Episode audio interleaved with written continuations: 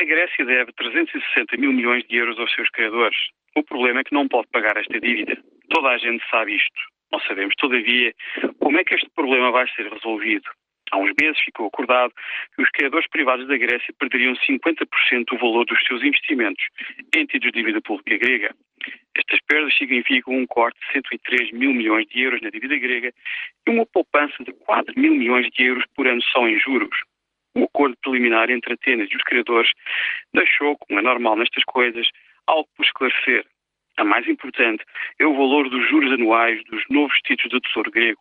Os credores privados querem um valor na casa dos 4,5% 5% ao ano. Atenas, por seu lado, está muito mais interessada em pagar um valor abaixo dos 4%.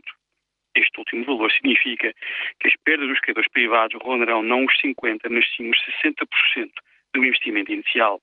Na semana passada, não foi possível obter um acordo entre as duas partes. As negociações recomeçam amanhã na capital grega. Atenas tem o apoio de Berlim e do Fundo Monetário Internacional. A Alemanha não quer pedir mais dinheiro aos seus contribuintes para salvar credores privados. A dúvida agora é saber se haverá ou não um acordo voluntário. A resposta é importante para os gregos, mas também é muito importante para Portugal e para a confiança da zona euro.